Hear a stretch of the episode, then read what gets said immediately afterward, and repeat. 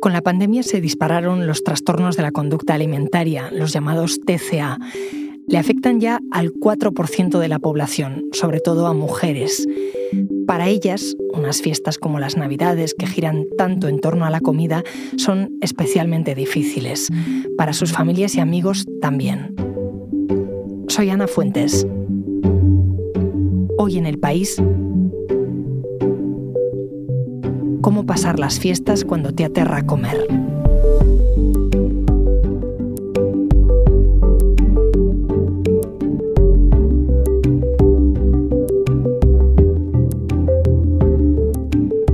Para hablar de este tema he llamado a mi compañera del país, experta en sanidad, Jessica Mouzo. ¿Qué tal, Jessica? Hola, Ana, ¿qué tal? Muy bien. Entonces, cuando hay una reunión de familiares o cuando hay una celebración de boda, un evento, un evento, a mí se me hace muy difícil poder asistir y comportarme con normalidad. Vas al restaurante y antes de ir al restaurante miro la carta por internet cinco veces pensando qué me voy a poder pedir. Jessica, ¿a quién estamos escuchando? Pues ella es Inés, tiene 47 años y lleva desde los 18 con un trastorno de la conducta alimentaria. Ella es una de las pacientes del hospital de día de la unidad de TCA del Hospital San Pau de Barcelona, en el que estuvimos hace poco. En su caso, además, me, sorprendió la, lucidez y la crudeza de, su relato, el, cómo explicaba su enfermedad y las limitaciones sociales y vitales que, le comporta todo eso. ¿A ti te pasó eso? ¿Te costó tomar conciencia? Me costó mucho tomar conciencia del trastorno, hasta que un día me vi al espejo y dije, bueno, es que vi como una muerte. Y yo no lo cogí muy jovencita, fue a los 18, 19 años, tras una separación con una depresión muy fuerte, y entonces me focalicé en el gimnasio, etcétera, etcétera. Y llevo pues como 25 años luchando para, para dejar de llevar esta doble vida, porque es una doble vida en la que si tú convives con otras personas no, no, no, no es normal comer o vomitar y no es normal no comer. Oye, Inés no es el perfil que podríamos tener eh, en mente, ¿no? Al pensar en un trastorno alimentario. Em, solemos pensar en chicas muy jóvenes, ¿no? Sí, y, es verdad que hay chicas muy jóvenes que, lo están sufriendo y que afecta mucho a ellas, pero hay muchos tabúes todavía con respecto a esto y también hay muchos estereotipos eh, sobre los trastornos de la conducta alimentaria. Yo misma, eh, cuando, cuando fui a la, a la unidad de TCA, pensaba que me iba a encontrar con un perfil de, de mujeres distinto, más jóvenes, efectivamente. Y, a la vez también más homogéneo, ¿no? En, en edad y en situaciones vitales. Pero no, en, mi visita me encontré con mujeres de hasta 63 años y, cada una con, una trayectoria muy distinta. Es que al final hay muchos tipos de, TCA, tantos como pacientes que, que lo sufren. De hecho, esto me decía Marta, otra paciente de 22 años. Creo que cuando dices trastorno alimentario la gente cae en anorexia y se olvidan de que existe pues, el trastorno de atracón, que existe eh, una anorexia donde puedes no estar en infrapeso. Como ves, Ana, ellas mismas te trasladan esta, esta visión de, heterogeneidad dentro de la, de la patología, de esta patología de salud mental. La escala de grises es muy amplia y desde luego no se puede banalizar ninguna de las alertas, ninguna. Y, y menos en este momento, en un momento en el que los TCA están al alza. Desde luego, y justo hace unos meses, en otro episodio, hablaba precisamente de eso con nuestra compañera Ana Torres, que me contaba que desde la pandemia se han disparado los casos. Sí, de hecho los expertos hablan de la pandemia como una especie de, tormenta perfecta donde se conjugaron eh, muchas variables que, pueden afectar o pueden eh, hacer que, mm, desarrolles un, trastorno de la conducta alimentaria. Piensa que la prevalencia ronda el 4% de la población de entre 12 y 21 años, más o menos, pero estas enfermedades se arrastran en muchas ocasiones hasta, hasta la edad adulta. Así que la idea de este reportaje era ir más allá de los datos, de, esas cifras que veíamos que no paraban de subir, eh, era conocer un poco en profundidad qué sucede cuando sufres un trastorno de la conducta alimentaria. Nos faltaba eh, eh, su voz y que nos contasen en primera persona cómo, cómo lo sufren. Y insisto, hablo en femenino porque la mayoría son mujeres, pero también hay muchos casos en chicos. Es verdad que a ellas se les escucha poco, es un tema delicado y me imagino que, hablar de ello es complicado, ¿no? Asumirlo, afrontarlo y, hablar. Pues sí, no es, es, que no es nada fácil, para empezar, ser consciente de lo que, de lo que está pasando. Eso me decía, por ejemplo, Marta, que, que a veces es muy difícil tomar conciencia de la gravedad de la situación, tanto para el paciente como para su familia. Yo tenía a lo mejor 13, 14 años y yo ya me daba cuenta de que se contaba las calorías. Yo hacía muchas mierdas de estas. Pero como eso, como no tenía un peso peligroso, por así decirlo, pues mira, todo se dejaba pasar y no pasaba nada y todo iba bien. Y yo creo que, o sea, me di cuenta, pero no se me validó el TCA hasta que no bajé de peso.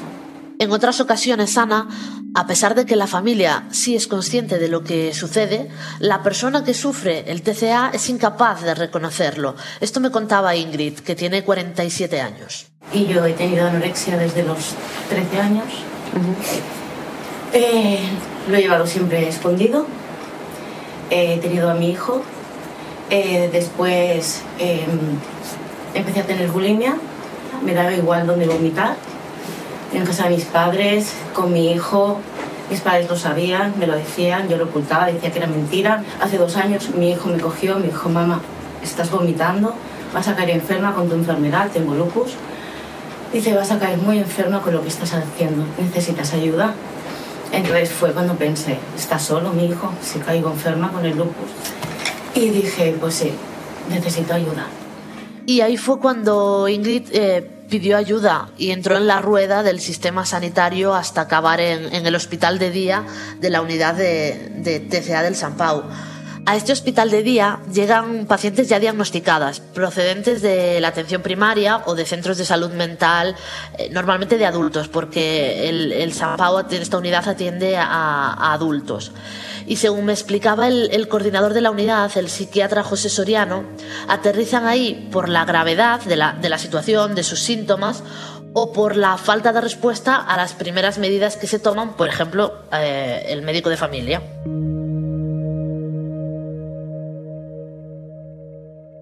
Tú como periodista, cuando vas a informar de, un tema así, que es un tabú, que es tan doloroso para la gente, eh, ¿qué consideraciones eh, tienes?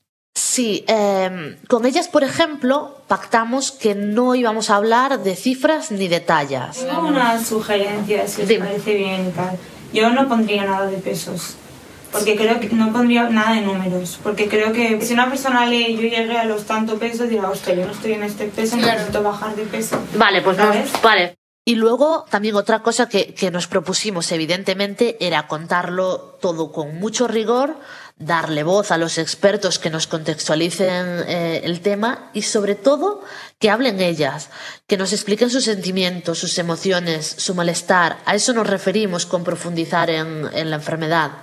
Y otra cosa que también yo tenía muy clara era eh, que no nos teníamos que recrear ni en los métodos, ni dar ideas de cómo purgar, de cómo vomitar, ni mencionar calorías ni pesos. Todo eso podía ser contraproducente para, que, para la persona que lo leyese luego y tuviese ese problema o estuviese en riesgo de tenerlo, por ejemplo.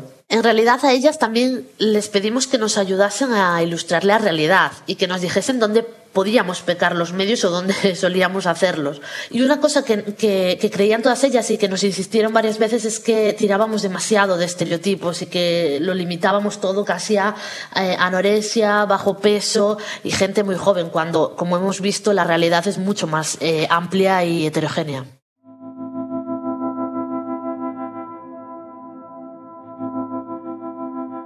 Ese lugar en el que hablabas con, Marta, con Ingrid, con el resto de, pacientes, escuchaba de fondo eh, algunos sonidos de máquinas, eh, como de hospital, pero es verdad que no se escuchaba muy bien, es difícil acceder eh, a esos centros. Explícame cómo es, cómo es el ambiente. El, el, ambiente, Ana, es, es de, de, hospital, eso es así, pero es verdad que es como un poco más amigable o más amable piensa que es como entrar en una especie mm, de, zona de sala de espera típica de consultas externas y al fondo del pasillo pues hay un área apartada a la que solo pueden acceder determinadas personas evidentemente que es el hospital de día y está dividido en varias salas. En una tienen sofás, camillas para acostarse, para descansar y en otra, que es donde, donde yo estoy hablando con ellas, pues es una sala como con pupitres, con mesas, donde hacen actividades, donde comen también, donde charlan y, hacen también las terapias de, grupo, todas juntas. Y justo al lado, que a mí me pareció muy llamativo, está la consulta de la psiquiatra. Es decir, tienen a sus profesionales sanitarios a mano. ¿Cómo es eh, su día cuando van allí? Vale, mira, piensa que la, mm, atención que se hace en, este, en esta unidad suele ser un régimen de hospitalización parcial, es decir, o mediodía o el día entero, pero se van a dormir a su, a su casa. Ahí desayunan, toman un tentepié a media mañana, comen, meriendan, cenan y todo está supervisado por una enfermera y tienen menús controlados por los equipos de nutrición y endocrinología del hospital para recuperar su salud nutricional. Y además tienen sesiones de, terapia grupal y visitas individuales con los psiquiatras también. Esto es el hospital de día para las, para las eh, pacientes que están controladas. Luego, evidentemente, los casos que se agudizan, que se ponen peor, que enferman más, estos tienen que entrar en un área de hospitalización constante como una hospitalización por cualquier otra patología que estás ingresado y duermes en el, en el hospital.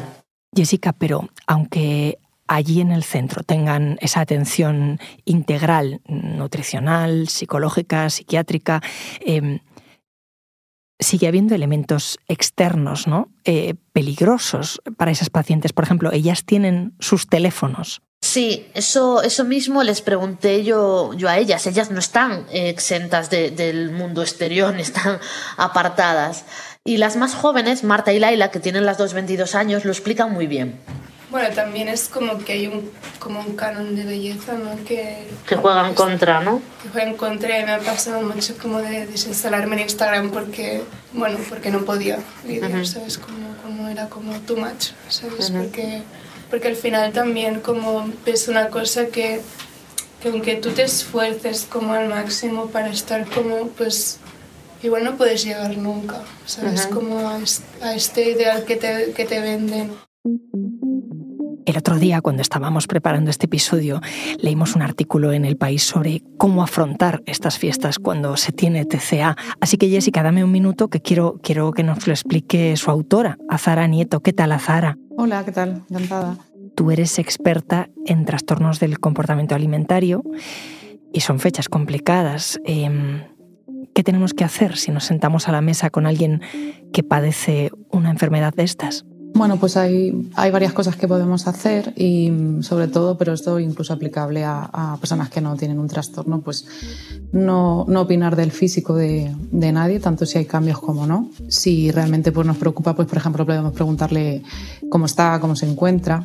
Eh, también se pueden hacer referencias, o se puede halagar sin, hacer referencias a la estética. Pues por ejemplo decirle a alguien pues que le admiras, que estás orgulloso, pero no hacer referencias únicamente al físico. Eh, luego también es importante pues por ejemplo en la mesa, lo típico de la mesa de Navidad o, o que se hace mucho regalo con comida, pues como insistirlos en que coman. Y a veces también se hace mucho chantaje, ¿no? Pues, pues con ejemplos de esto de cómo me lo vas a despreciar o venga que lo he hecho especialmente para ti. Pues al final, una persona que está pasando por un TCA, eh, cada comida la vive como un, como un desafío y, y es complejo para ellos, ¿no? Eh, también se pueden hacer, pues, por ejemplo, proponerles planes que no sean únicamente con comida, que no incluyan la comida, pues, por ejemplo, navideños como ver las luces o, o preguntarles en realidad qué quieren hacer. Y luego, súper importante, pues, cuidar el lenguaje, ¿no? Cómo hablamos de nuestros cuerpos, de los cuerpos de los demás y, y también sobre la comida, que es muy típico, ¿no? En las navidades decir, eh, madre mía, cómo nos vamos a poner y ya el 7 de enero a pasar hambre, ese tipo de cosas, pues, eh, no, no les ayudan en nada. Hay personas a Zahara para las que estas fiestas son tan duras que casi prefieren no ir a nada, no hacer ningún plan, no ir a las cenas, no ir a dar un paseo, prefieren borrarse. Sí, totalmente. Al final le supone tanto esfuerzo que prefieren no hacerlo. De hecho, cuando hacía las prácticas en, la unidad de trastorno de comportamiento alimentario en, el Hospital Santa Cristina en Madrid, veías cómo los pacientes iban, iban empeorando según se iba acercando la Navidad. Incluso pues hasta forzar un ingreso porque no, no, querían, no querían pasar por esto. Y tenían tantísimo miedo a, pues, a ir a sus casas y enfrentarse pues, a, a los polvorones, a comida de amigos, de empresas, todo relacionado con la comida durante tanto tiempo, porque al final las navidades son muy largas, que que iban haciendo retrocesos en su, en su recuperación y al final preferían pasar estas fiestas en, en un hospital con una alimentación artificial que enfrentarse pues a la Navidad en sus casas y es algo pues terrible. No, es casi como imposible de imaginar lo que pasa por la cabeza de esas personas para que, para que lleguen a forzar un ingreso con tal de no enfrentarse a eso. Azahara, gracias. Gracias a ti.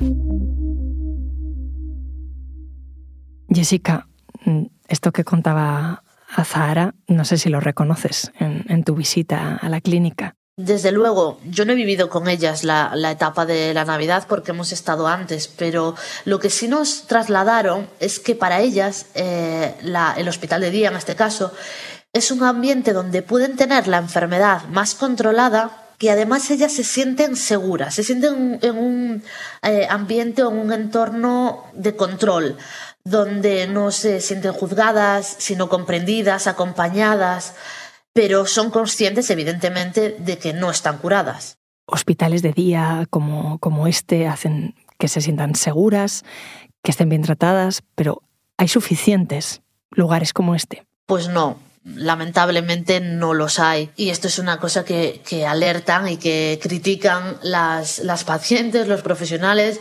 Ahí están todos de, de acuerdo que faltan servicios o dispositivos para atender estos problemas de salud mental. De hecho, hay pacientes que me, que me comentaban, ¿no? Esos días que me decían, claro, es que un, a lo mejor en mi centro de salud mental tengo una visita cada tres meses o cada cuatro meses con el psiquiatra. Eso no me va a servir, o sea, es que me voy a morir. Y eran muy conscientes de la necesidad que tenían de, de, recursos de forma, de recursos asistenciales, de profesionales sanitarios, de forma constante a su alrededor para poder salir adelante.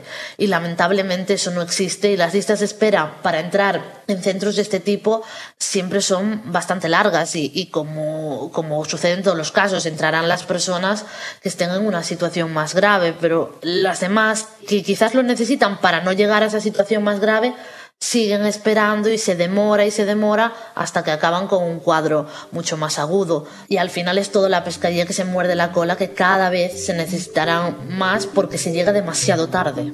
Jessica, gracias. A ti, Ana.